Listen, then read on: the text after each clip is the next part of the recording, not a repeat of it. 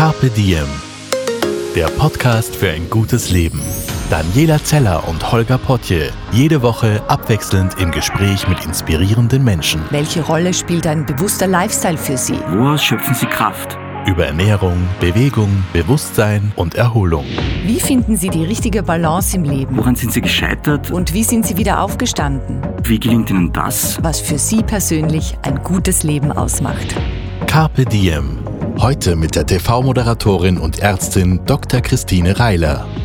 Die heutige Folge wird präsentiert von Beba Folgemilch. Stillen ist einfach das Beste für ein Baby. Bei einigen Frauen ist es aber aus verschiedenen Gründen leider nicht immer so einfach. Daher ist es beruhigend, dass es Beba Folgemilch gibt. Für die neue Zusammensetzung dient die Muttermilch als Vorbild.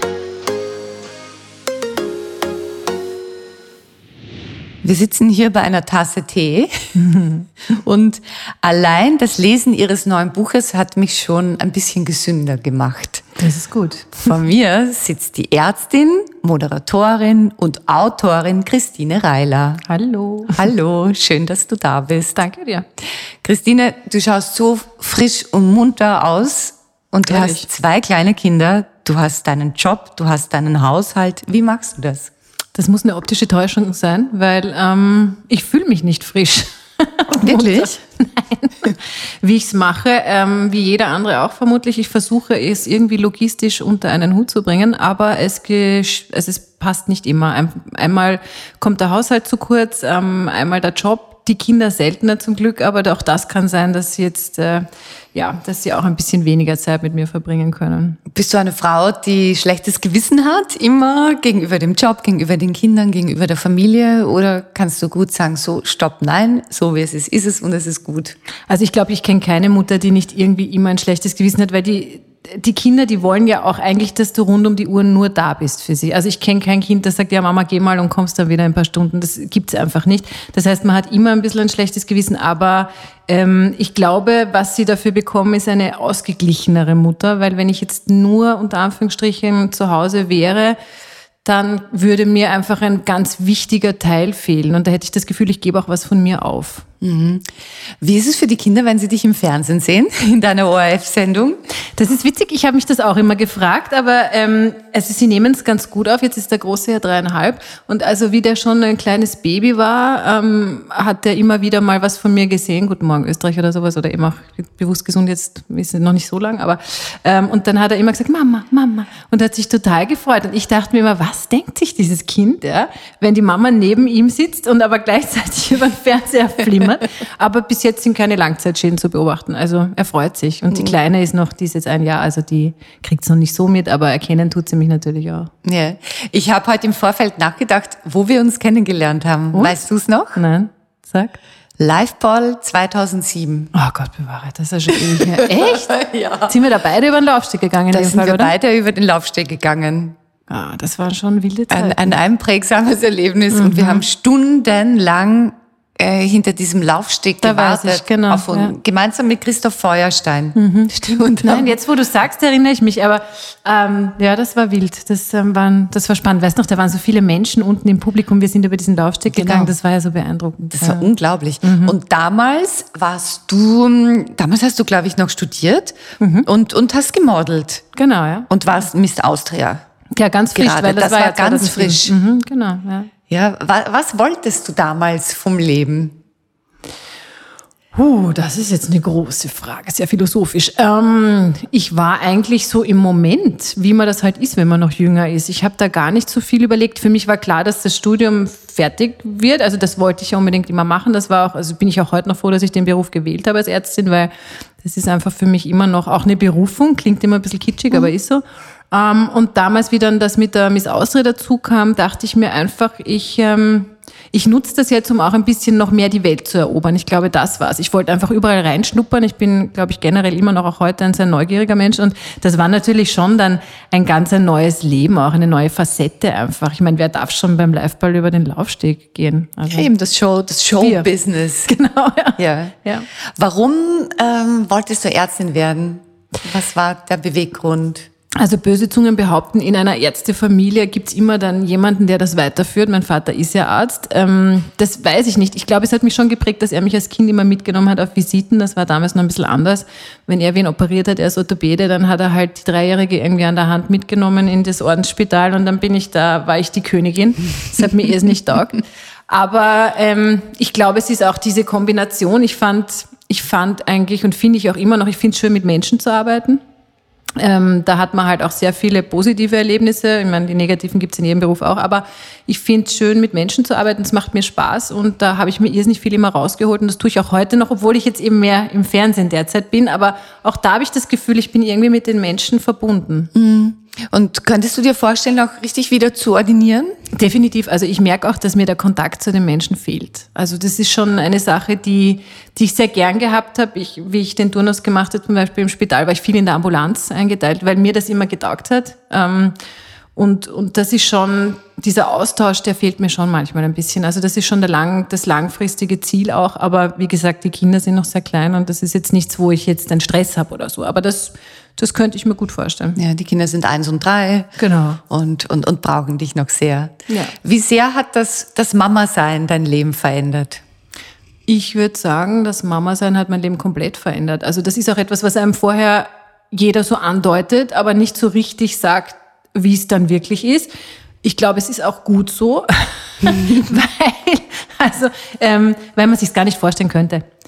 Das ist, ähm, es ist einfach, es dreht sich plötzlich einfach alles um einen anderen Menschen und nicht nur um dich. Da kannst, das kann man mit einem Partner meiner Meinung nach nicht vergleichen das ist auch, also ich bin mir sicher, es gibt Partnerschaften, wo man äh, abgöttisch liebt und so, ja, aber, also hatte ich auch schon, aber trotz allem ist ein Kind, die Liebe zu einem Kind ist etwas ganz anderes. Du gibst einfach sehr viel von dir selber auch her mhm. und, und nimmst dich auch zurück und hinterfragst es eigentlich nicht so wahnsinnig.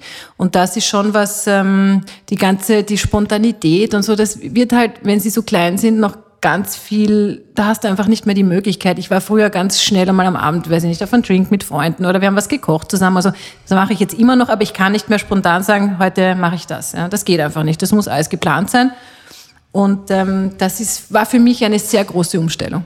Ja, ich erlebe es manchmal, dass es für Mütter so ein Stress ist, dass das Muttersein so ein, ja, so ein, so ein hohes, äh, heiliges Image hat und die hinter vorgehaltener Hand äh, zu mir manchmal sagen, ja, dir kann ich ja sagen, du hast keine Kinder, aber das und das und das taugt mir überhaupt nicht und manchmal wäre ich gern ohne Kinder, aber ich traue es mich gar nicht zu sagen. Und, und im Gespräch sagen diese Mütter oft, es wäre so erleichternd, wenn hin und wieder auch jemand über die Schattenseiten sprechen würde, auch öffentlich mehr, weil ihnen das so einen Druck macht, also dass sie finde, immer happy sein sollten. Ich finde schon, dass das jetzt immer mehr kommt. Es gibt auch Bücher, wo also Frauen wirklich sagen, also es gibt sogar Bücher, wo Frauen sagen, ich wäre eigentlich lieber keine Mutter. Das kann ich jetzt nicht so sagen, weil ich meine, also ich bin sehr glücklich, so wie es ist. Aber ich finde, ähm, das stimmt, dieses Mutterdasein wird so hochgehoben und wenn du irgendwie nicht, es wird, es ist auch so oft, es wird von so verschiedenen, verschiedenen Seiten so hinterfragt. Also ähm, manche sagen zum, es ist jetzt nur ein Beispiel, weil ich gerade drüber nachgedacht habe heute. Ich habe, ähm, ich bin bei äh, der Barbara Stöckl in der Sendung und auf Facebook ähm, haben mir hat die Barbara mich angekündigt und hat mich da also ganz mit tollen Worten beschrieben und so ganz süß, ja. Und ähm, eine Frau hat drunter geschrieben, ja, so tolle Mutter und wie sie das alles unter den Hut kriegt und so. Da habe ich dann auch mal lachen müssen, weil, wie gesagt, man kriegt nicht immer alles unter den Hut, aber, aber sehr nett. Und dann schreibt drunter eine Frau, ja, naja, wenn ich die Oma und eine Nene habe, weißt du, dann, dann schaffe ich das, schaffen tausend andere Mütter auch. Und denke ich mir, eh, hat ja niemand behauptet. Mhm. Aber warum mhm. wird das wieder so gewertet? Und das von einer Frau, das finde ich total interessant. Ja? Und, und das, also man hat schon heutzutage das Gefühl, vielleicht war es früher auch so, ich weiß nicht, aber ich meine, wir sind jetzt, wir leben jetzt, aber ich habe schon das Gefühl, dass egal was du machst, es ist nicht richtig. Wenn du nur zu Hause bist, unter Anführungsstrichen heißt naja, die ist nur zu Hause, die schafft ja nichts im Leben. Ja? Wenn du äh, deinen Job komplett verfolgst, heißt es, na, ist eine schlechte Mutter, weil die armen Kinder, die wachsen allein zu Hause. Wenn du, äh, zu Hause auf, wenn du, wenn du ähm, wenn du Hilfe hast, dann bist du es ja eigentlich auch nicht, weil dann hast du es ja auch nicht selber alles gemacht. Also das ist, die, die eigentlich am besten wegkommen, sind immer die Väter, finde ich. Ja, und äh, Frauen, die viel arbeiten und keine Kinder haben, das sind halt die, die kalten Karrierefrauen, Ja. die so egoistisch sind und keine genau. Kinder haben. Und das wer wird nämlich nein? auch bewertet, weil das da wird wird auch bewertet. und auch nämlich teilweise wirklich direkt gefragt, warum hast du eigentlich keine Mhm. Kinder? Das ist so, wie kann man als Frau keine Kinder wollen? Ja? Ja. Das finde ich auch extrem. Ähm, ja, das ist eigentlich auch eine Frechheit. Ja? Ja, das würde ich mir sehr, sehr wünschen, dass wir Frauen untereinander wirklich solidarischer wären und nicht nur so tun, als ob. Gibt schon. Also wenn, ich finde, wenn Frauen solidarisch sind, sind sie extrem solidarisch. Aber irgendwie hängen wir einfach immer noch hinterher. Also das ist, ich habe auch nie, ich fand das immer sehr schwierig. Emanzipation, Feminismus hatte für mich lange einen sehr, wie soll ich sagen, äh, dieses aggressive. Ja. Inzwischen muss ich sagen, umso älter ich werde, umso mehr Kinder ich habe, zwei sind wäre noch nicht mehr, aber trotzdem, ähm, umso also ich sehe das von einer anderen Seite. Inzwischen denke ich mir schon, bitte, wir müssen auch mal auf den Tisch schauen. Das war mir früher nicht bewusst, weil ich eigentlich so aufgewachsen bin, dass geheißen hat, du kannst alles machen im Leben, mach eine gescheite Ausbildung. Es gibt nichts, was dich bremst. Und umso älter du wirst und wenn du ein Kinder hast, erst recht, finde ich, dann merkst du, ja, du hast eine gute Ausbildung gemacht. Ja, es hat dich nichts gebremst, aber schwierig. Es, Also, es gibt doch so eine, ja, äh, wenn ich dich fragen würde, oder ich frage dich jetzt einfach, empfindest du dich als Feministin? Siehst du, da sind wir wieder bei dem alten Thema.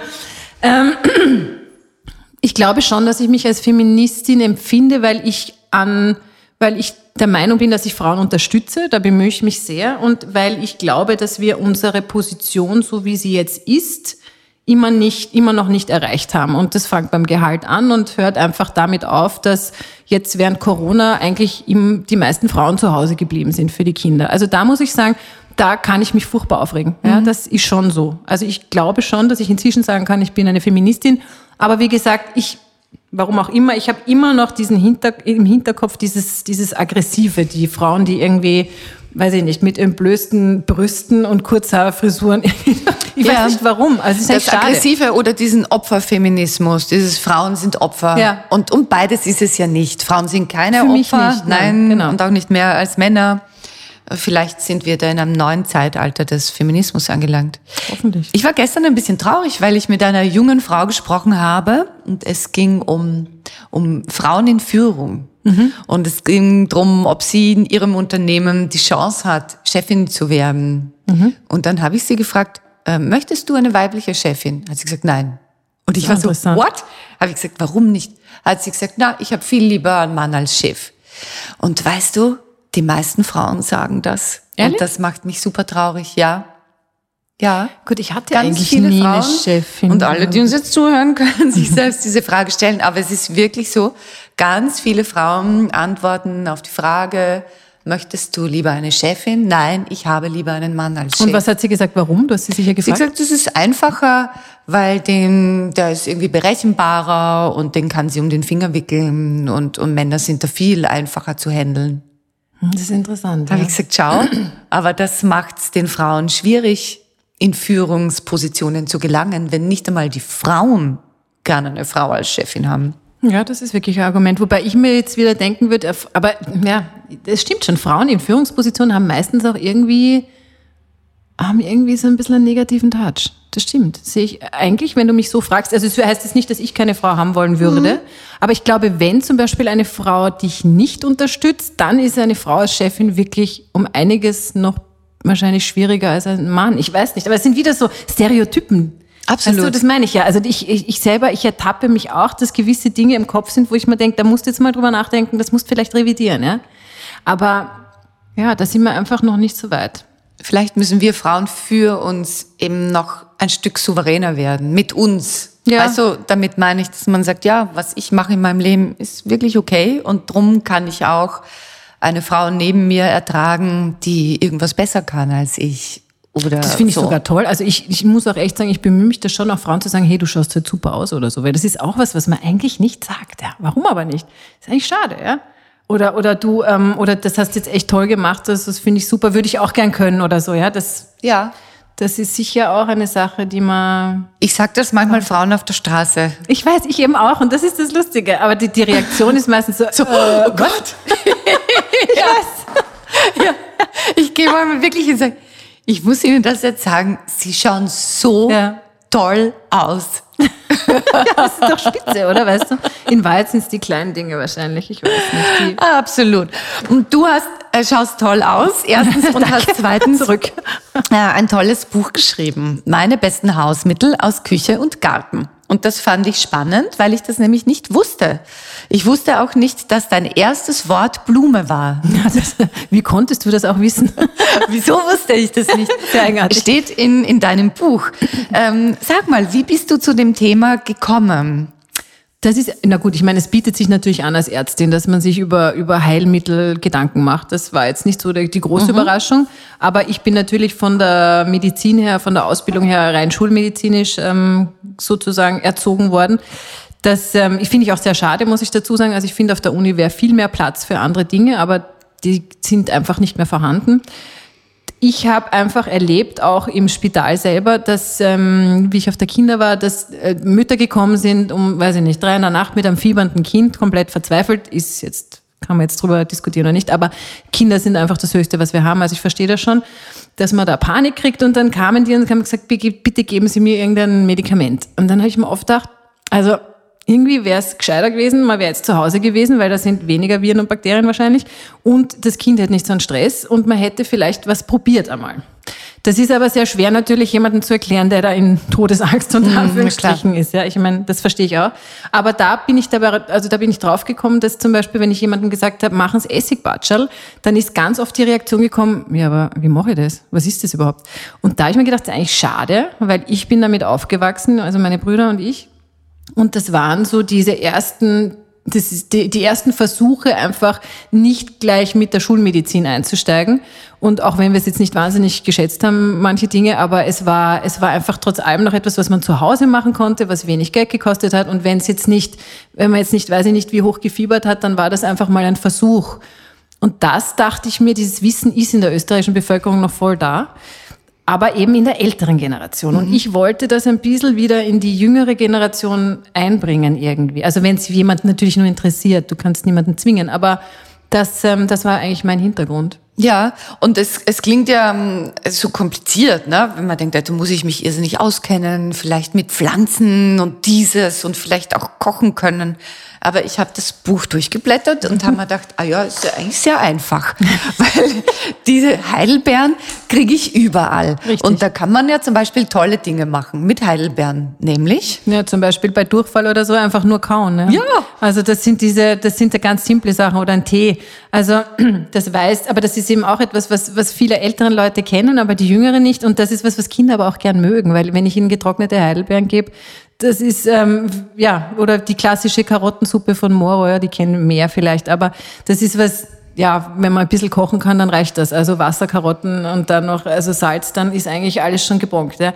Das sind Dinge, die sind einfach, die essen oder nehmen die Kinder gerne zu sich und man hat einmal was probiert. Ja. Wenn es dann nicht geht, wenn es schlimmer wird, muss man ja sowieso zum Arzt. Das ist sowieso ganz klar. ja auch bei Hautkrankheiten hilft die Natur. Hm, Ja, gibt's viele Sachen. Also wir haben, wir haben so viele Möglichkeiten von der Ringelblumensalbe über und das sind Dinge, die, die man eben, das war mir so wichtig, ich wollte ein, ein Hausmittelbuch schreiben, wirklich über Dinge, die man zu Hause haben kann.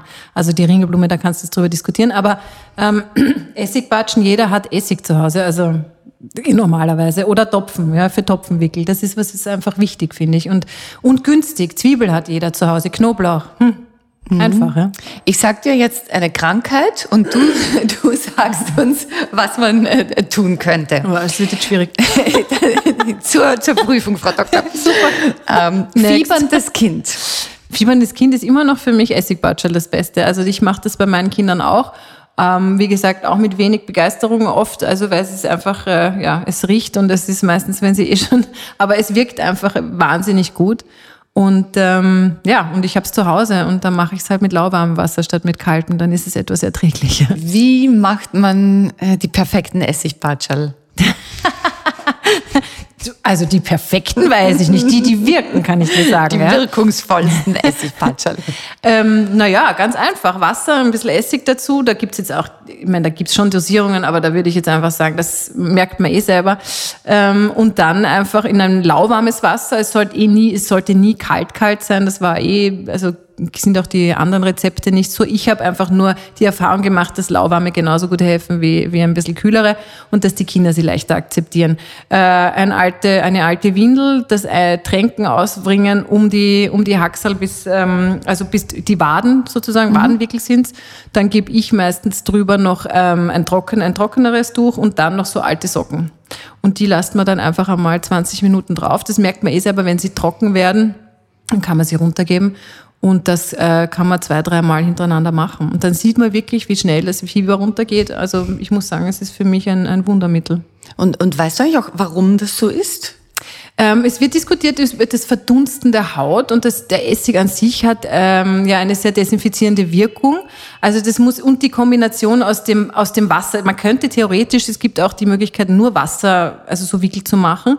Da geht es eben über die Verdunstung, aber es muss ein Zusammenspiel aus mehreren Dingen sein. Das ist ja das Interessante bei den Hausmitteln, manche Sachen sind super erforscht und manche gar nicht. Mhm. Und trotzdem wirken sie. Ja. Aber so ist das ja überall in der Medizin. Also. Wirken die nur, wenn man dran glaubt, dass sie wirken? Oder wirken die auch, wenn man sagt, mm, was soll das? Na, ich gehe davon aus, dass es nicht so ist, weil meine Kinder also glauben ja nicht dran. Die sind ja, das ist ja, das merkt man ja. Also es ist nicht wie ein, weiß ich nicht, ein Placebo oder so, sondern es ist ja wirklich etwas, was du bei Kindern kannst, ist ja ganz klar definieren. Da siehst du ja, wie reagiert ein Kind auf eine, auf ein Heilmittel. Und ähm, den Kindern ist das herzlich wurscht. Ja. Also die, die reagieren einfach auf etwas oder sie reagieren nicht. Mhm. Bleiben wir doch gleich bei den Kindern. Äh, verstopfte Nase, also die klassische Rotznase beim Vierjährigen. Beinhaltet oft, dass man dann selber nicht sehr gut schläft, deswegen sollte man sich schleunigst Abhilfe schaffen. Ein Klassiker ist immer noch inhalieren.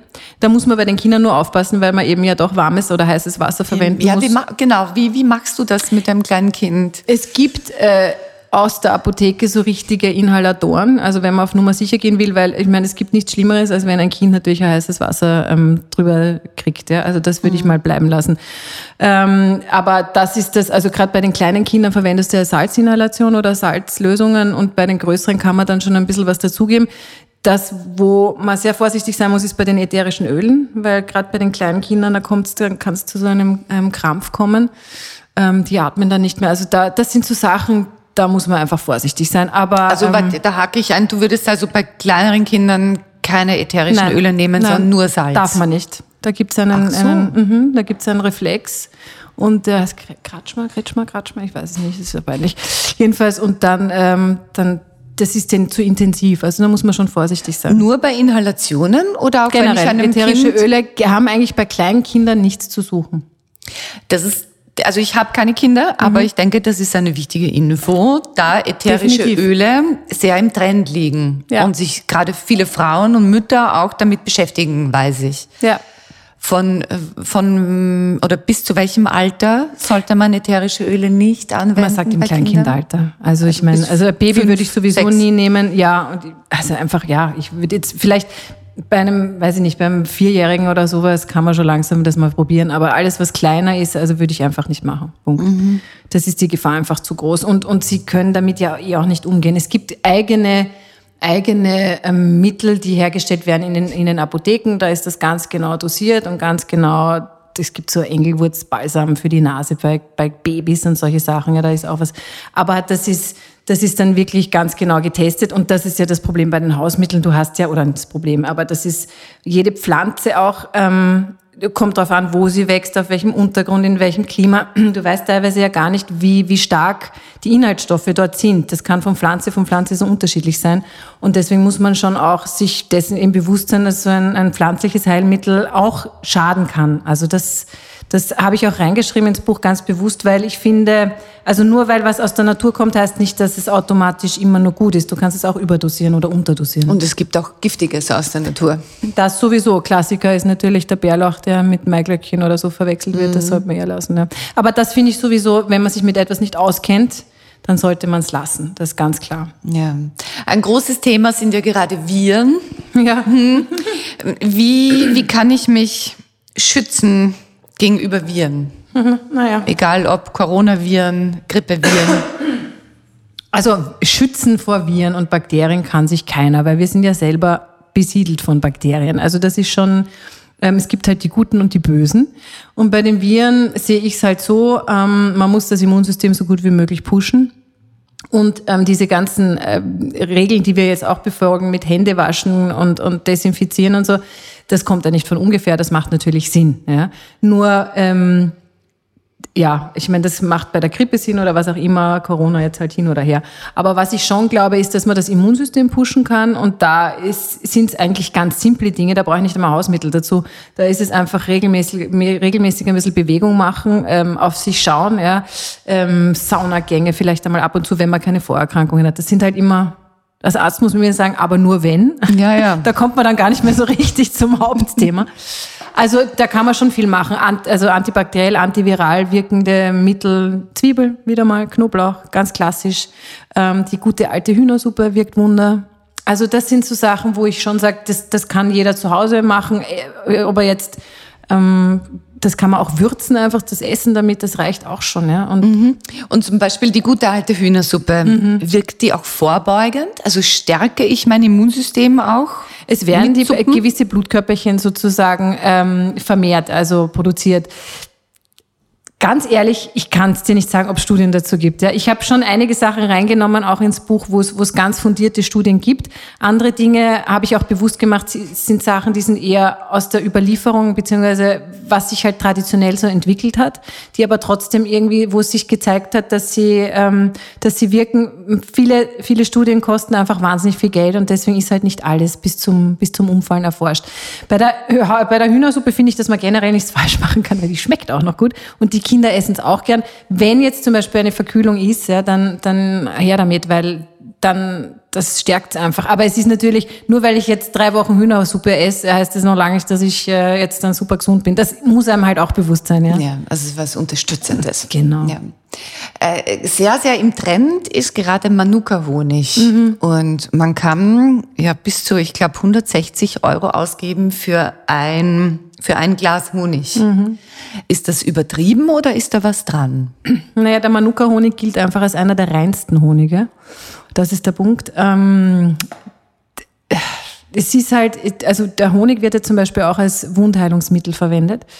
Da das, das muss einfach ganz klar definiert sein. Also wie rein ist der? Ähm, kann ich den jetzt auf eine offene Wunde geben zum Beispiel? Wenn ich jetzt einen Tee mache ja, und ich brauche nur ein bisschen Süßungsmittel und versuche da irgendwie, dann, dann ist ein normaler Honig auch gut. Aber ich würde zum Beispiel auf eine, auf eine Wunde oder sowas äh, kannst zum Beispiel wirklich nur oder solltest du nur einen reinen Honig aus der Apotheke geben. Mhm. Und das, da, da ist halt dann wieder die Frage, ich meine, natürlich kostet das viel Geld, aber die Pharmaindustrie hat sich den auch schon zu eigen gemacht und das ist auch nicht viel billiger. Ja. Also ich, ich, ähm, ich denke, er hat seine Legitimierung, aber es ist halt, es kommt immer darauf an, für was man ihn einsetzt, sagen wir es mal so. Ich lutsche auch die Manuka Honigzuckerl ah, die ja, ganze ja, die Zeit. Sind gut. ja. Nützt das auch wirklich was? Weil ich das nämlich gelesen habe, dass äh, Zuckerlutschen ähm, auch gegen Viren ähm, hilft. Und darum mache ich das jetzt sehr verstärkt. Gerade wenn ich im Zug fahre, hinter meiner Maske habe ich oft einen Zuckerl im Mund, einen Manuka Honigzuckerl. Also, ich würde jetzt mal sagen, äh, Manuka-Zucker, das, das klingt sehr schön. Äh, es schmeckt auch sehr gut. Eben, das ist nämlich der Punkt. Also es schmeckt auch sehr gut und man kann es sicher sehr gut verkaufen.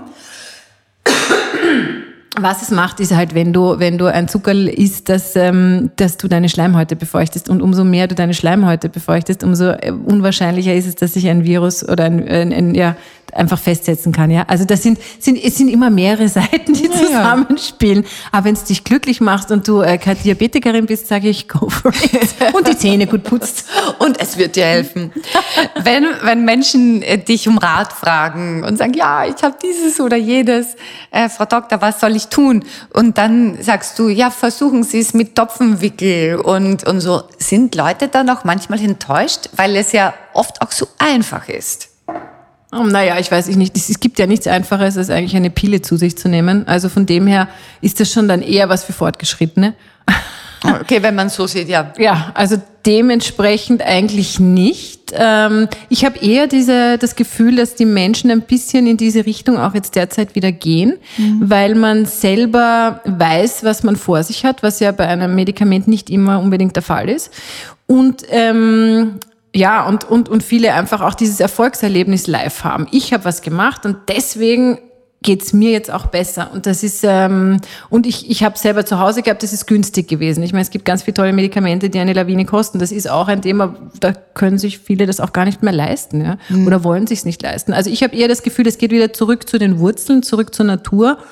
Ähm, und es gibt ja die Schulmedizin. Es ist ja nicht, das eine schließt das andere nicht aus. Das ist für mich auch ganz wichtig. Also ich finde, ähm, ich kann auch nicht mit jedem Kraut jede Krankheit heilen. Das muss einem auch bewusst sein. Man kann Dinge probieren aber wenn es wirklich hart auf hart kommt, dann haben wir die Schulmedizin und das ist auch, das ist auch, die unterstütze ich auch voll. Also das ist auch was, ich nutze die auch. Ja, ist jetzt nicht so, dass ich zu Hause nur da irgendwie mit Brennnesselstäben äh, durch, äh, Zweigen durch die Gegend renne und da irgendwie mich beschwöre. Das nutzt jetzt auch nichts. Ja. Mhm. Was tust du denn persönlich, um, um dich gesund zu halten? Was machst du für deine Schönheit? Hm, Gott bewahre. Da kommt dann immer so diese Lass Art uns in deine Zauberkiste schauen, Christine. Es gibt keine Zauberkiste. Ich würde dir da gern was sagen. Ich würde immer so gern sagen, ja, ich trinke zwei Liter Wasser am Tag und ernähre mich immer nur ausgeglichen, ausgewogen. Äh, nein, ich äh, bin genauso wie jeder andere Mensch auch. Ich ähm, äh, schaue, dass es mir gut geht oder dass es auch meinen Kindern und meiner Familie gut geht und Freunden. Ähm, aber ich finde, was sehr wichtig ist, und das habe ich auch reingeschrieben, ich finde, es ist sehr wichtig, dass man glücklich ist. Mhm. Ähm, und das ist auch für Kinder zum Beispiel, ist es ein, ein essentieller Bestandteil meiner Meinung nach oder generell für Menschen, die krank sind, einfach auch diese körperliche Zuwendung zu haben. Also dass ähm, ein Kind, das, das, die Kinder zeigen es einem einfach am besten, wenn sie krank sind, dann wollen sie kuscheln meistens. Und das hat einen Sinn. Und ich glaube, das ist, also wenn ich jetzt Leute im Krankenhaus gesehen habe, es gibt nichts Schlimmeres als eine, als eine Vereinsamung, als allein in einem Bett zu liegen und krank zu sein. Das ist, glaube ich, das Allerschlimmste und das macht einen auch nicht gesund. Und so, ich glaube, diese Kombination ist es einfach. Und das probiere ich schon. Manchmal gelingt es mir besser, manchmal schlechter. Aber diese ganzen anderen Tipps und Tricks, ja, ich meine, auch ich gehe ab und zu mal auf einen äh, Döner oder auf, weißt du? Also ja. ich meine, ich kann natürlich jetzt immer predigen, man muss sich super gesund ernähren und so, aber so ist jeden Tag halt selbst kochen. Ja, das mache ich schon, aber für die Kinder. aber auch da, weißt du, können auch einmal Chicken Nuggets im Backofen sein. Ich gebe es zu, ja. Also mhm ich glaube, das ist auch nicht immer das Ausschlaggebende, dass man sich nur so dogmatisch an was hält, sondern ich glaube, es ist die Kombination aus vielen Dingen. Und eben Aber die Gibt es für dich irgendwelche Regeln irgendwo, wo du sagst, nein, das kommt auf keinen Fall auf unseren Teller? Hm, naja, also Regel so gesehen, da müsste ich jetzt echt drüber nachdenken. Jetzt auf die Schnelle fällt mir nichts ein. Aber was ich schon probiere, ist, dass ich sehr regional kaufe und saisonal. Also ähm, ich habe zum Beispiel ein Biokistel, das halt ähm, immer genau aus, äh, um die, also die Sachen hergibt, die es halt in der Jahreszeit gibt. Ja? Also da habe ich jetzt keine Bananen im Dezember drin, sondern ich habe ich hab halt das Biokistel, das halt genau ähm, ja, das halt aus Oberösterreich kommt und wo es halt immer die, die saisonalen Dinge drin hat. Und da, das stellt mich auch manchmal vor gewisse Herausforderungen, weil, ähm, ja, jetzt hast du da deinen Sellerie, ne? Hm, blöd. Was mache ich jetzt da draus zum Beispiel für zwei kleine Kinder, ja? Die, dass die das auch noch essen und so. Aber das finde ich eigentlich ganz gut. Also die Dinge probiere ich eigentlich eher, als dass ich was ausschließe. Ich versuche eher, mich auf Dinge zu konzentrieren, die, die, die positiv sind und die vermehrt ähm, zu unterstützen. Oder meine, meine Nachbarn zum Beispiel, die haben, ähm, die verkaufen immer wieder, die schlachten halt selber und die haben dann Rindfleisch und, und, und Hühner. Und da weiß ich halt, wo das Viech da rumgerannt ist. Ja. Das sind Dinge, das probiere ich, muss ich schon sagen. Das ist großer Luxus. Das ist großer Luxus und ich weiß, ja, aber das ist natürlich, wenn man am Land wohnt, hat man den leichter. Das ist in Wien natürlich ein bisschen schwieriger zum Beispiel, aber wir wohnen ja mitten am Land in Ponga und da ist das äh, einfach, ja, oder einfach her. Und man muss auch ehrlich sagen, also gerade so Biosachen oder so ist natürlich auch ähm, inzwischen schon auch eine, eine finanzielle Sache. Also da, gut, wir brauchen nicht so viel Kleidung. Aber man muss halt, oft muss man einen Abstrich machen dann, ne? das ist mir auch klar. Also es ist, geht, geht auch nicht immer, ja, aber ich probiere es, sagen wir es ja. mal so. Konntest du oder hast du das Gefühl, dass du nicht mehr so alles essen kannst wie noch vor, vor zehn Jahren? Wegen der Figur meinst du? Ja. Also ich würde sagen, dass das so der erste einschneidende Punkt war so mit 30 da, weil ich habe vorher wirklich also alles zusammenfuttern können, was ich wollte. Und da habe ich schon das Gefühl gehabt, okay, jetzt, ähm, jetzt ist da mal so ein Kilo mehr oder zwei hat mich aber nicht so gestört. Inzwischen ist es so, jetzt gehe ich dann auf die 40 zu, das kann man ja mal leise sagen. Mhm. Ähm, mit zwei Kindern verändert sich sowieso ähm, auch der Körper, das ist so. Ähm, ich würde jetzt nicht nochmal das Bikini-Shooting machen wollen für die Miss World-Wahl in 2008. aber ähm, bis jetzt halte ich mich noch ganz gut und ich äh, halte auch nichts davon, sich die ganze Zeit nur zu stressen, weil das sind einfach Dinge, die hat man zu akzeptieren und ich möchte jetzt, ich möchte mich wohlfühlen, aber ob da jetzt mal ein Kilo mehr oder weniger ist, also ganz ehrlich, ja, ich habe zwei Kinder auf die Welt gebracht, dann ist halt so. Ändert sich oder ändert sich auch nicht mehr, keine Ahnung.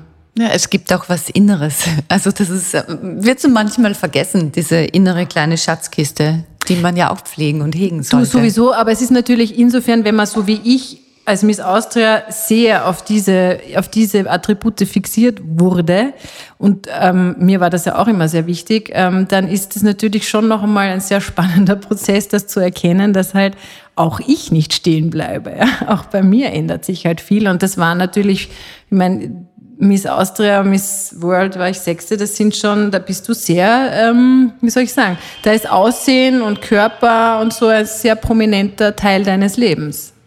Wie hast du das balanciert damals? Zum einen eben als Miss Austria und zum anderen als Medizinstudentin, wo das ja nicht so eine große Rolle spielt, wie man aussieht. Ich habe da eigentlich nie drüber nachgedacht, das war relativ einfach. Also ich habe ähm, ich habe das, ich habe immer gern Sport gemacht. Ich habe sehr viel getanzt früher, ähm, Ballett und Jazz und was weiß ich was. Deswegen und und war eigentlich immer unterwegs. Ich habe da eigentlich nie drüber nachgedacht, weil es eben auch kein Thema war, weil es eh automatisch so war. Also ich weiß, wer mich wieder hassen, aber inzwischen ist eh anders.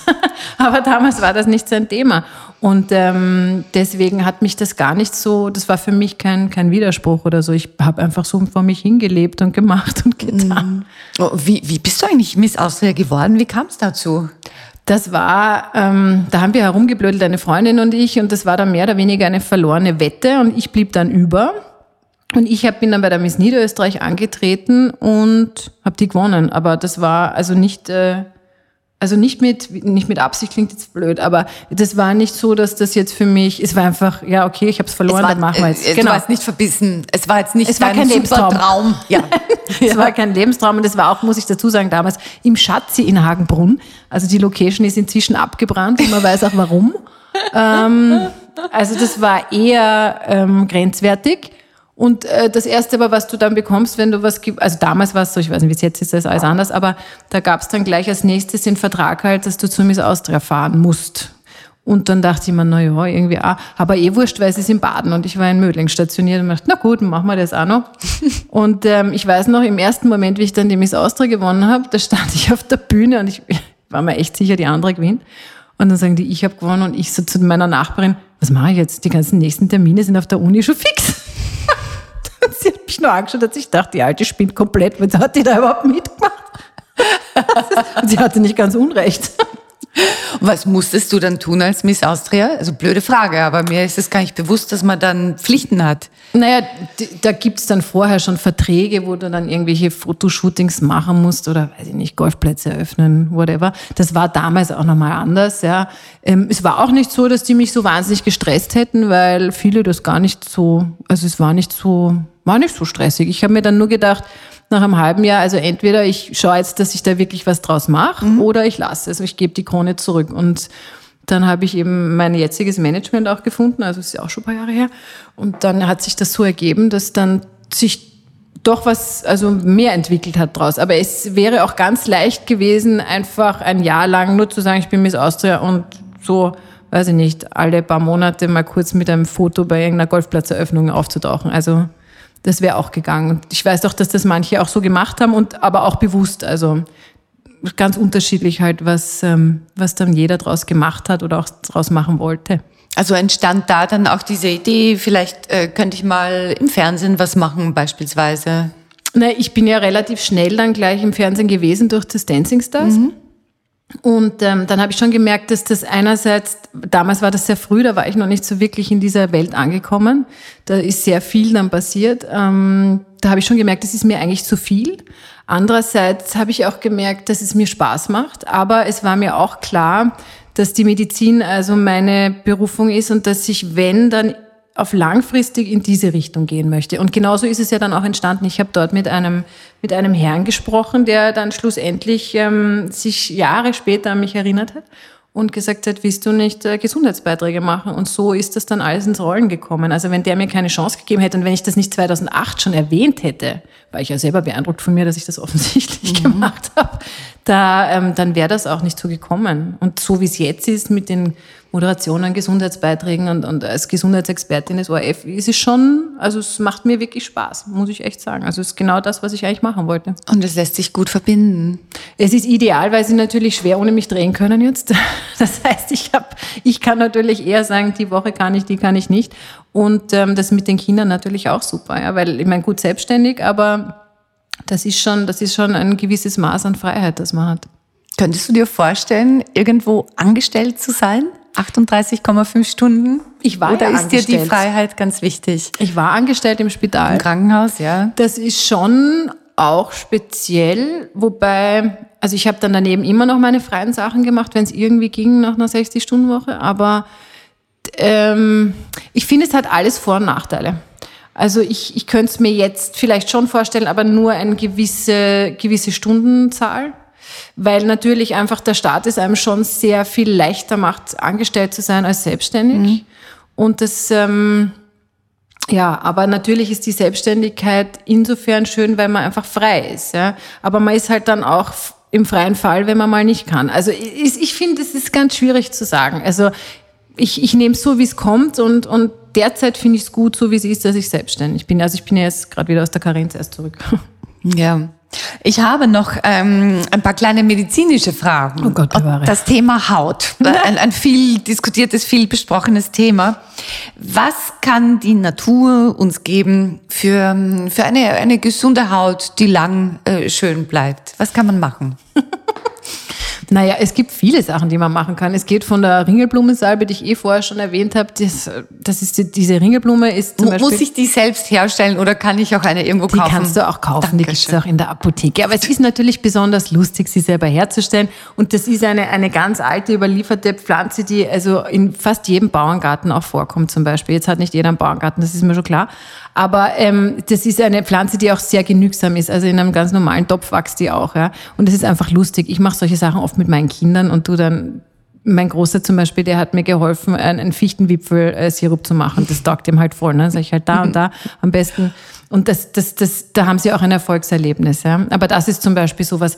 Ähm, Essigwaschungen gibt's auch. Ja? Man muss halt immer schauen bei der Haut ist es halt doch so, und das weiß ich, weil ich ja Dermatologie angefangen habe, noch nicht oder nicht fertig, aber trotzdem, ähm, die Haut ist das größte Organ und der Spiegel der Seele. Das heißt, dass in, umso, umso länger ich auf der Derma war, umso mehr fand ich, dass das auch stimmt. Also da, da tut sich ganz viel. Jetzt kann ich sie natürlich unterstützen, aber ich glaube, dass das eben dass das auch ein ganz ein großes Zusammenspiel ist von Ernährung, das weiß man ja auch, dass der Darm und die Haut ganz eng zusammenhängen. Ähm, ja, also da, da bin ich sehr vorsichtig. Ich finde so gewisse Dinge oder Teebaumöl bei Pickelchen oder solche Sachen, mhm. die gibt's ja und das ja. weiß man, das habe ich selber auch ausprobiert. Aber ich glaube, manche Dinge, also gerade die Haut ist so ein komplexes Organ, dass man nicht sagen kann, jetzt nimmst du die Ringelblumensalbe und alles gut ist. Ja? Mhm. Ähm, schwierig. Also das muss man ganzheitlich betrachten. Ich finde schon, das muss man den Menschen sowieso, der Mensch ist nicht nur ein Organ oder ein Problem, aber... Auch wenn das manche gerne hätten. Ja, naja, und muss man auch ehrlich sagen, es wäre mir auch manchmal lieb, weil dann ist man, so wäre man schneller so fertig. Einfach. ja, genau.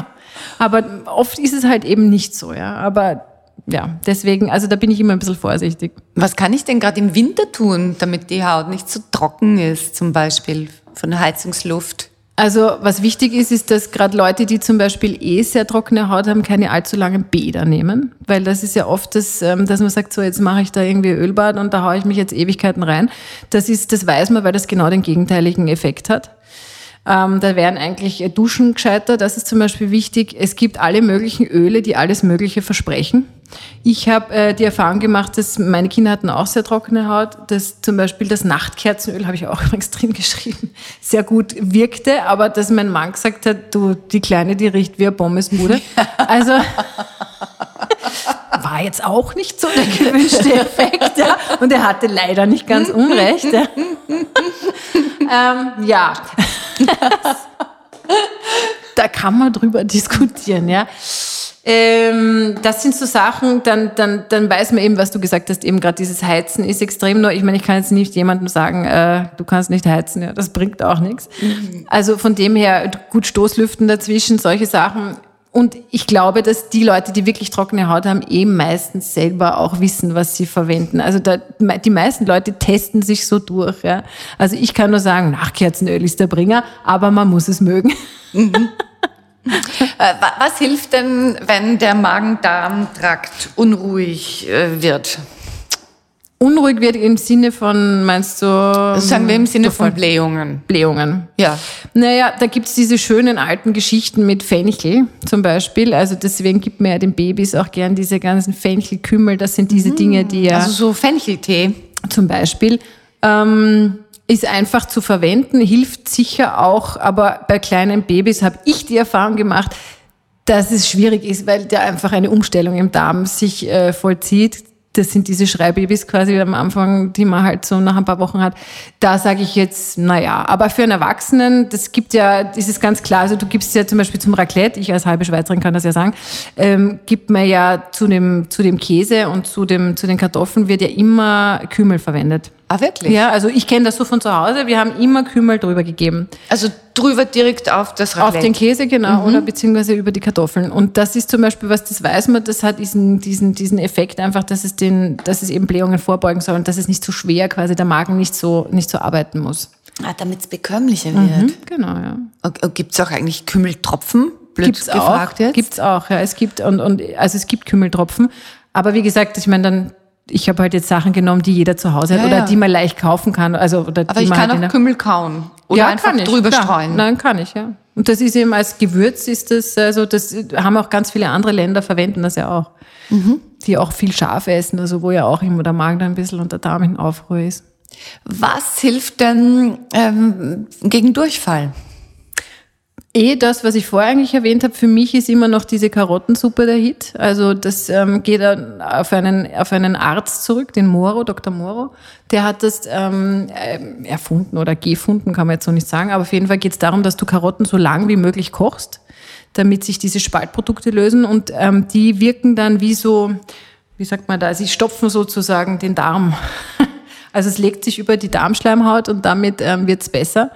Die Heidelbeeren, wie die du vorher schon erwähnt hast, sind auch ein alter Trick. Ja. Ähm, sonst, man weiß, dass man gewisse Dinge nicht... Ähm, nicht zu sich nehmen sollte, wie scharf natürlich eh klar, weil das macht das Ganze noch einmal schlimmer. Mhm. Ähm, viel trinken ist wichtig, das weiß man aber eigentlich auch. Ja. ja. Also das sind so die Klassiker, aber oft vergisst man es komischerweise. Ja, Gell? Oft, ja. oft sagen Leute um 15 Uhr, ah gut, dass Sie mir ein Glas Wasser herstellen. Mhm. Ich habe heute noch gar nichts getrunken. Mhm. Mhm. Und das ist zum Beispiel auch was, was, man, was ich Patienten oft gesagt habe, die gekommen sind bei Schnupfen. Muss ich gleich ja. trinken. Mhm. Prost. Mhm. Weil das äh, logisch ist, dass quasi, wenn alles da aus mir rausströmt, ich ja wieder nachfüllen muss. Ja? Und damit sich das auch in Bewegung hält. Weil wenn ich natürlich meine, mein, meinen Schleim sozusagen, also ich muss da einfach schauen, dass das alles in Bewegung bleibt. Und das, wenn ich zu wenig trinke, dann stoppt es halt. Ne? Das ist eh logisch. Dann wird es einfach langfristiger, wird es länger dauern. Mhm. Naja, und, und, und viel Flüssigkeit ist ja tatsächlich, glaube ich, denke ich, das Einzige, was tatsächlich die Haut prall hält. Ja, also ich meine, man muss halt bei der Haut auch sagen, da gibt es halt auch Voraussetzungen, die hat man oder die hat man nicht. Ja, das ist gemein, aber es ist so. Ist so. Und, und du hast auch eine Gesichtsform, die einfach vorgegeben ist. Äh, gewisse Dinge sind einfach, wie sie sind. Ja. Äh, manche Leute kriegen leicht Narben, andere nicht. Ja. Warum ist das so? Hm, ja, weiß man auch nicht. Oder ist halt vererbt.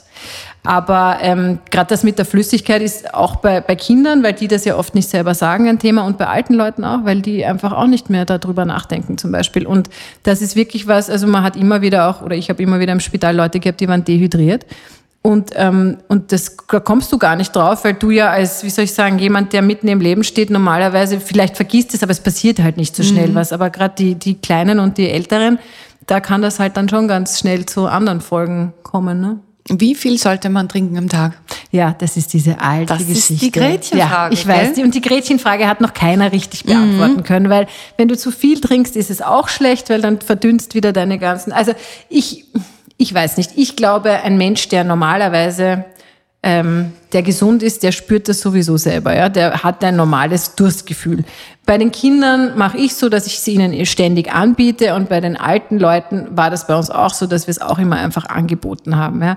Ähm, ich glaube nicht, dass man sagen kann, jeder muss zwei Liter am Tag trinken. Ich habe schon reingeschrieben, weil es das Gängige ist. Ja. Ja.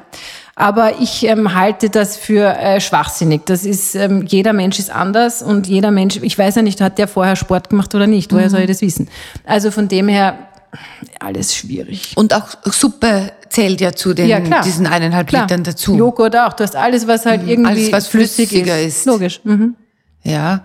Was ist dein allerliebstes Hausmittelchen? Was ist mein liebstes Hausmittelchen? Gute Frage. Ich glaube, es sind eh die Essigbatschel beziehungsweise die Hühnersuppe, weil das so einfache Dinge sind und weil bei der Hühnersuppe zum Beispiel finde ich es halt so schön, weil sie auch noch so gut schmeckt. Es gibt auch diesen wohlenden Effekt oder wohligen Effekt von innen, weißt du? Man hat das Gefühl, man hat was getan, man, ähm, es wärmt von innen, es hat irgendwie auch eine, eine psychologische Komponente dabei. Und es ist etwas, womit du den Kindern nicht hinterherlaufen musst und sie schreiend wegrennen, ja. Das ist auch nicht schlecht. Also, du merkst, bei mir geht jetzt sehr viel um die Kinder, aber einfach, weil ich sehr viel jetzt durch die Kinder auch wieder zu den Hausmitteln zurückgekommen Na klar. Und gibt's eine Lieblingspflanze, die du hast? bin. Also, ich finde, es gibt ganz viele tolle Pflanzen. Ich habe, ähm, ich finde die Pflanzen besonders gut, die einfach gut riechen, die leicht, also leicht zu züchten sind oder die halt leicht wachsen, die bei uns in der, in der Region sind und die vielleicht auch noch hübsch ausschauen. Also, was ich zum Beispiel irrsinnig gern mag, ist Zitronenmelisse. Oh ja. Ja, die ist super. Ne? Oh, ich ja. liebe Es gibt eigentlich Zitronenmelisse. niemanden, der keine Zitronenmelisse mag. Stimmt, gell? Also solche Sachen. Oder Thymian. Also das ist etwas, was du überall einsetzen kannst. Das sind Dinge, also wie Thymian bei Erkältungskrankheiten, einfach der Melisse zum Beruhigen. Ähm, Und das sind auch Sachen, wo du, da brauchst du jetzt gar nicht großartig irgendwelche Tinkturen oder irgendwas machen. Da reicht oft schon einfach ein Tee. Und das finde ich halt so, so cool. Also im Winter als Tee und im Sommer Genau. einfach ins Wasser rein. Genau, ja. Das reicht ja auch. Ist Ich meine, so da hast halt nicht diesen, da kommen nicht diese Inhaltsstoffe so raus, aber, aber das, ähm, das wird ja auch ganz normal verwendet, ist in ganz vielen medizinischen Präparaten auch drin. Und das ist, und das sind auch Pflanzen, die wirklich gut erforscht sind. Das kommt noch dazu. Ah, das wusste ich gar nicht. Schau, da macht man manchmal automatisch das Richtige und dann ist es auch noch gut erforscht. Christine, ich habe noch ein paar Fragen an dich, äh, die Halleluja. das Leben stellt. Hast du bestimmte Rituale? Etwas, das du so jeden Morgen, jeden Abend machst? Ich bringe jeden Morgen, ziehe ich die Kinder an und jeden Abend bringe ich sie wieder ins Bett. Das ist mein Ritual. ähm, du wolltest aber sicher auf was anderes hinaus. Nein, das geht. Das hat noch niemand so gesagt. Aber ich, ja, so gesehen ist auch das ein Ritual. Aber du hättest jetzt eher lieber gehört wahrscheinlich, Na, dass aber ich hast mich du zum Beispiel mit deinen Kindern so ein Abendritual, noch so eine gute Nachtgeschichte oder dass du Ja. für dich dann nochmal hinsetzt und irgendwie einen Tee trinkst oder keine Ahnung, irgendwas magst. Also was ich probiere ist, dass ich die Kleine zuerst ins Bett bringe mit einem Flaschi und ähm, dann gehe ich zu meinem Großen, dann wird ein Buch vorgelesen und dann lese ich neben ihm. Also dann darf er allein weiterlesen und ich lese mein Buch, ähm, solange er, bis er einschläft. Und das muss ich sagen, hat sich sehr bewährt, weil erstens kann er dann auch ein bisschen leichter zur Ruhe kommen und zweitens habe ich auch noch irgendwie so ein bisschen Zeit zu lesen, weil sonst glaube ich, würde ich da einfach gar nicht mehr dazu, dazu kommen. Also das genieße ich schon. Oder in der Früh wenn du Ritual willst, ich brauche einmal einen Kaffee, bevor überhaupt der Tag beginnt. Das ist für mich, also da kann, da kann noch so äh, die Hölle los sein und beide schreien, äh, das, da brauche ich brauche einen Kaffee und dann geht der Tag los. Bist du eine große Frühstückerin? Gar nicht, aber ich müsste jetzt natürlich als Ärztin sagen, das ist sehr wichtig. Na, aber, äh, Aber ich find's nicht. Habe ich jetzt schon so oft gehört? Nein, nicht für alle Menschen. Ja, eben. Also ich habe, ähm, es, ich, es kam immer auf meine Lebensumstände an. Also ich weiß zum Beispiel im Spital habe ich immer noch irgendwie ein Porridge oder so vorher gegessen, den ich übrigens auch drin habe, auch gut für den Magen. Ja. ähm, und für die Haut. Das sind, das sind, da, da musste ich, weil ich so früh angefangen habe, da wäre ich sonst kollabiert, glaube ich. Also das war was, das habe ich auch genossen, das war so zum Reinkommen. Aber jetzt ist es einfach so, dass ich nicht vor 11 Uhr Hunger habe. Und ich glaube, wenn einem der Körper das sagt, dann hat das einen Sinn. Mhm. Und wenn ich jetzt in der Früh äh, frühstücken müsste, dann wäre ich eher unglücklich. Also die Kinder, die kriegen es natürlich schon, da, da schaue ich auch drauf, die haben natürlich ihr Frühstück. Aber, aber für mich ist es mehr eine, eine Überwindung. Und wenn ich was frühstücken würde, dann nicht diese klassischen Sachen, die man bei uns in Österreich isst, nämlich das Semmel mit der Marmelade oder so, das mag ich nicht, sondern dann würde ich wahrscheinlich eher so wie die Asiaten eine Suppe oder sowas essen. Ich weiß nicht, das ist irgendwie mehr meins. Mhm. Oder immer ein Porridge. Ja, also warmes Frühstück. Ja, was warmes und was, was eigentlich leicht ist. Also nicht bei Brot und so. Ich meine, Brot ist super, aber das ist nicht mein, da greife ich nicht danach. Automatisch ja. nicht. Und bist du eine große Abendesserin? Ich würde sagen, wenn dann schon eher Abendesserin, aber ich koche halt meistens, also ich koche mindestens einmal am Tag, wenn nicht sogar teilweise zweimal. Das darf man gar nicht laut sagen, weil meine Kinder sind ziemlich verwöhnt. Ähm, und da für uns oder wie ich aufgewachsen bin, war das Abendessen immer das gemeinsame Familienessen. Und ich versuche das schon auch sehr mit den Kindern einfach dieses Ritual weiterleben zu lassen, weil ich das sehr wichtig finde, dass es am, am Esstisch ähm, gegessen wird, gesprochen wird, genossen wird, gelacht wird und, und auch kein elektronisches äh, Gerät da daneben irgendwie läuft oder irgendwas angeschaut wird oder sonst irgendwas. Das, so bin ich aufgewachsen und das ist was, das versuche ich schon auch weiterzugeben und demzufolge ist natürlich am Abend schon eher der Haupt, die mhm. Hauptmahlzeit. Und, und bist du dann auch ohne Handy? Also ich, schaffst du das dann auch wirklich, dein Handy wegzulegen, zu sagen, so, jetzt bin ich ganz da am Tisch und da wird jetzt gegessen, gesprochen, sonst nichts? Ich bemühe mich, aber äh, keiner ist ohne Fehler. Es, manchmal gelingt es mir besser, manchmal schlechter, aber was ich immer ganz furchtbar fand, ist, wenn Kinder halt ähm, da das iPad hatten und, und dann wird nicht mehr geredet. Und das, also ich schaue schon, dass ich es weglege. Ja. Wenn jetzt wer anruft, natürlich, dann hm, ja. Ja, hebe ich schon kurz ab, wenn es ja. wichtig ist. Aber es ist nicht so, dass ich daneben jetzt meinen Instagram-Account befütter. Gibt es ein Zitat, das dich besonders geprägt hat? Ein Zitat. Oder einen Satz, den du in dir trägst? Hm. Ich sage eigentlich oft, das bin ich jetzt letztens draufgekommen, naja, ich habe ja vermutlich nur ein Leben, das heißt, ich muss es nützen. Und das, äh, glaube ich, wenn man das so oft wiederholt, dann ist es offensichtlich auch ein Motto. Also ich habe ähm, manchmal irgendwie Angst, dass ich im nächsten Leben als Regenwurm wieder geboren werde. Hat sicher auch seine Vor- und Nachteile, aber ich habe oft das Gefühl, dass, ähm, dass man, also ich möchte mich nicht stoppen lassen von gewissen Dingen und das ist mir sehr wichtig, weil ja, weil eben das Leben, das sehe ich auch bei anderen jetzt und umso älter man wird sowieso, aber es ist, kann schon auch sehr kurz sein und ähm, ich möchte einfach so viel wie möglich davon mitnehmen. Was ist für dich schöner, zu Hause ankommen oder abreisen? hm, da müsste man definieren, was zu Hause ist. Also zu Hause ist dort, wo die Menschen sind, die ich liebe und die mich lieben. Insofern ist mir jetzt ein, ein, ein Ort sozusagen gar nicht so wichtig. Ähm, also kann ich das jetzt so nicht wirklich sagen, weil ich, ähm, ja, wenn sie um mich herum sind, ist mir egal, ob ich abfahre oder ankomme, weil sie sind ja eh dabei. Ne? Mhm. Also rein vom, vom räumlichen her, von einem Haus oder von einer Wohnung oder was auch immer, ähm, finde ich, hat beides seine Vor- und Nachteile. Bist du jemand, der viel Fernweh hat? Ich war früher wahnsinnig viel unterwegs. Ich war eigentlich kaum äh, längere Zeit an einem Ort. Ich war nur am Reisen, auch viel in der Medizin halt, durch, durch die ganzen Auslandsaufenthalte. Äh, ich war viel in Südamerika, ich war viel in, in Asien, in Afrika. Das ist schon was, was sehr in mir drin ist. Wobei ich sagen muss, dass die Kinder das jetzt sehr relativiert haben weil einfach diese Art von Reisen, wie ich sie gewohnt war, derzeit nicht möglich ist. Also ich äh, und, und auch nicht Sinn machen würde. Also da müsste ich allein fahren und ich meine, wer fährt schon drei Wochen mit kleinen Kindern weg? Ja? Also das äh, und und das, was jetzt also noch an Fernweh da ist, das ähm, spare ich mir ein bisschen auf, glaube ich, für später, wenn sie auch nicht mehr mich so brauchen. Ich meine, sie werden mich immer hoffentlich brauchen, aber nicht so, dass ich halt wirklich ständig vor Ort sein muss. Oder wenn ihr gemeinsam reisen könnt. Oder ich nehme sie mit, ja, ja natürlich. Eben. Aber die Sachen jetzt, also ich ja. meine, ich brauche nicht mit denen jetzt durch Brasilien Backpack machen. Ja, das ist relativ, also empfinde ich als Stress. Ich weiß, es gibt Leute, die machen mhm. das, aber das ist denen auch wurscht. In welchen Momenten bist du absolut souverän? Gibt es das? Gibt es Leute, die in, jedem, in irgendeinem Moment komplett souverän sind?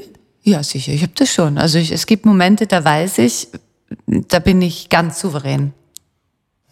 Definiere souverän für mich. Ähm, wo ich weiß, was ich tue, wo ich das Vertrauen in mich habe, dass das gelingt, was ich mache, wo ich ganz bei mir bin, ganz im Moment, wo ich sehr entspannt bin. Ich glaube, ich bin dann souverän, wenn ich gut, wenn wenn es mir gut geht und wenn ich entspannt eben entspannt bin. Wobei ich sagen muss, dass das ähm, mir nicht immer gelingt, weil einfach sehr viele äußere Einflüsse jetzt derzeit sind mit allen möglichen. Also wenn ich jetzt ganz allein wäre, glaube ich, wäre es wahrscheinlich leichter. Das ist es aber nicht. Deswegen ist es auch gar nicht mein Anspruch, jetzt souverän zu sein. Ähm, aber die Dinge, die mir wahrscheinlich, die ich wirklich liebe und wo ich auch der Meinung bin, dass ich Ahnung davon habe, da bin ich wahrscheinlich am souveränsten. Was möchtest du noch lernen? Das ist für mich die falsche Frage. Ich würde eher sagen, was möchte ich nicht lernen? Also ich finde, ähm, nur nicht stehen bleiben, das ist für mich das Wichtigste. Und ich suche mir auch immer wieder neue Herausforderungen, weil ich eben dieses Lernen so wichtig finde und weil es mich auch so glücklich macht. Gibt es was ganz Spezielles, wo du sagst, dieses oder jenes, äh, das möchte ich noch lernen, eine Sprache oder, oder sonst irgendwas, eine Weiterbildung? Also ich habe ich hab ja letztes Jahr habe ich die Phytotherapie abgeschlossen, eben die Pflanzenheilkunde. Davor habe ich den landwirtschaftlichen Facharbeiter gemacht. Dieses Jahr mache ich den Notarzt. Na schau. Aber das sind so Dinge, die haben sich jetzt halt ergeben. Also ich, ähm, es gibt nichts, was ich unbedingt machen möchte, aber ich stolper immer, auch wenn ich mir denke, jetzt soll es mal ruhig sein, aber ich stolper immer über irgendwas drüber. Und es ist immer was, was mir vielleicht vorher noch gar nicht so in den Sinn gekommen ist, aber in dem Moment weiß ich, das will ich machen. Und Christine, wenn alles, alles möglich wäre, was würdest du heute tun? Genau das, was ich jetzt auch mache. Bei dir sitzen, mich mit dir nett unterhalten und nachher nach Hause fahren zu meinen Kindern und ähm, ja und das Leben genießen. Wir sind am Ende angelangt. Das war schneller als gedacht. Es war, es ist wirklich schnell vergangen die Zeit. Schon? Ja, mhm. ich habe viel gelernt. Glaubst du? Na, ich weiß nicht. Wir haben auf jeden Fall wirklich sehr viele verschiedene Themen angesprochen. Mhm. Ich danke dir für deine Zeit. Ich danke weiß, deine dir. Zeit ist rar, umso mehr weiß ich das zu schätzen. Danke dir. Alles Liebe dir und danke. deinen Kiddies. und viel Erfolg für das Buch. Der Sponsor dieses Podcasts ist Beba Folgemilch. Beba Folgemilch enthält das einzigartige Beba-Protein. Damit ist ein altersgerecht optimierter Eiweißgehalt gemeint. Denn ein Baby braucht nicht immer gleich viel Protein. Der Bedarf nimmt ab, je älter das Baby wird. Mit Muttermilch erhält das gestillte Baby immer die richtige Menge an Protein. Dieses Proteinprinzip hat sich Beba zum Vorbild genommen. Mehr von Carpe Diem gibt es auf Soundcloud, iTunes, Google Play oder Spotify Jetzt abonnieren und liken. Das Carpe Diem Magazin erscheint alle zwei Monate. Besucht auch unsere Social Media Portale auf Facebook, Instagram und YouTube und unsere Website carpediem.live. Carpe Diem, der Podcast für ein gutes Leben. Nächste Woche kommt unsere Weihnachtsepisode. Holger Potje im Gespräch mit den Buchautoren und Kletterprofis Michael Holzer und Klaus Haselböck auf der Suche nach dem Sinn im Leben.